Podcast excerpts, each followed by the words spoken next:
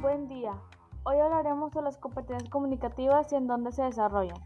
Académico. El entorno académico debe respetar un conjunto de reglas que incluyen tanto las de la gramática y los otros niveles de descripción lingüística.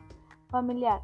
Es muy importante en el área familiar ya que si las descuidas se podrá ver afectada a toda la familia.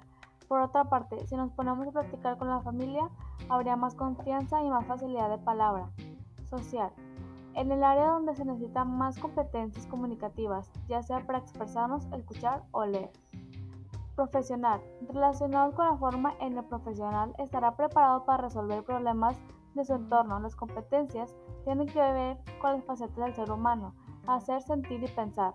Comunicación digital. Esto engloba todos los métodos y herramientas utilizadas para transmitir mensajes a través de un medio digital.